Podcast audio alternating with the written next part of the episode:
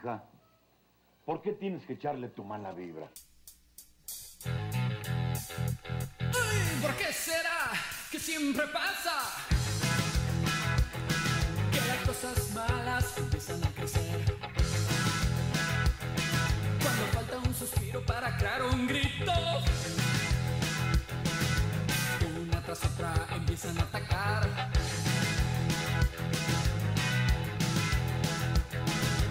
Sangre en el diván.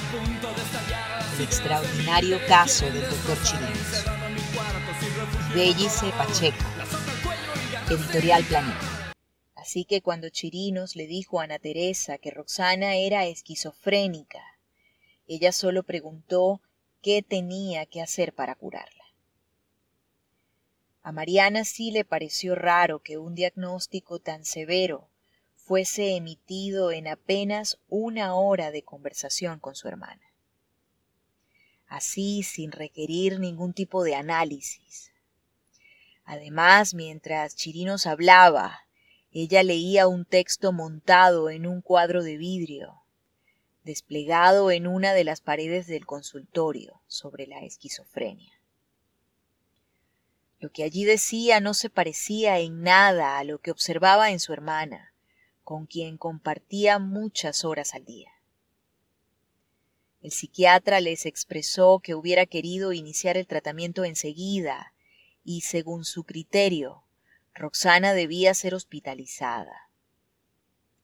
Pero yo no tengo plata, fue la queja angustiada de Ana Teresa.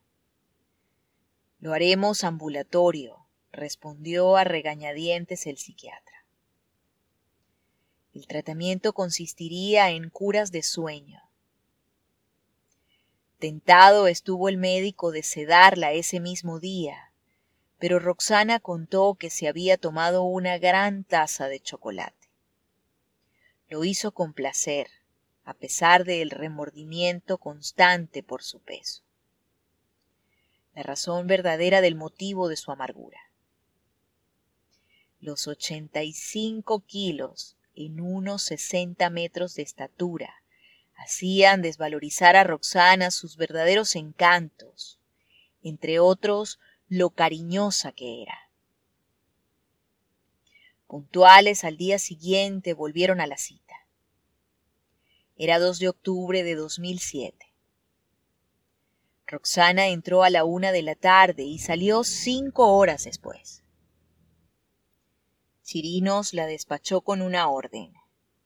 Traigan la mañana. Del consultorio la sacó Giovanni Antonio Polanco Alcántara, un personaje extraño que fungía desde hacía cuatro años como asistente, conserje, ayudante, hasta enfermero, y cuya característica destacable es la lealtad a su jefe. Todos sospecharon de él como eventual cómplice, pero en las investigaciones demostró una sólida coartada. Es más, Chirinos lo llamó ese día, 12 de julio a la una de la tarde, día de la muerte de Roxana, para preguntarle si iba a estar en la clínica.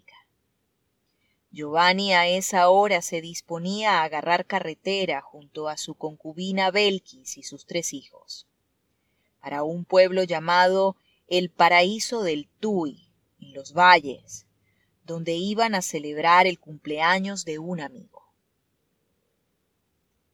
En ese pueblo estuvieron hasta dos días después, cuando regresaron a las cinco de la madrugada.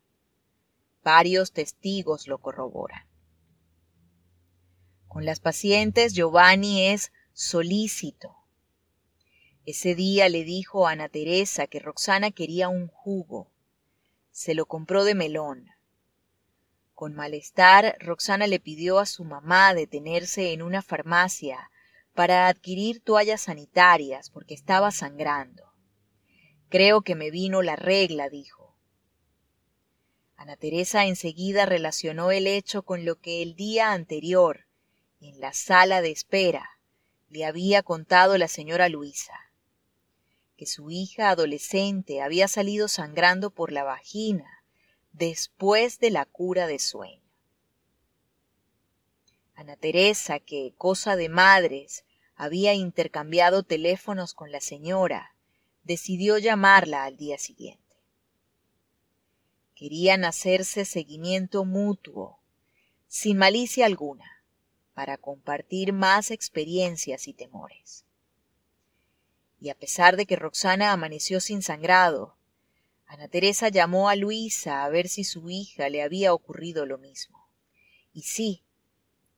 Entonces deben ser los medicamentos, una reacción al tratamiento. Se tranquilizaron las dos. En apariencia, porque Luisa decidió no llevar a su hija más nunca con Chirinos. La cita de Roxana fue nueve días después. El 11 de octubre a la una de la tarde volvieron. Cirinos había vencido toda la resistencia en Roxana.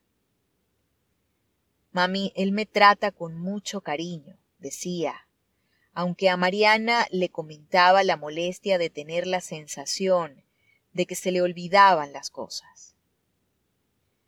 A ella que tan buena memoria tenía podía recitar literalmente páginas completas de los libros de Harry Potter. Sangre en el diván. El extraordinario caso del doctor Chirinos. Bellice Pacheco. Editorial Planeta.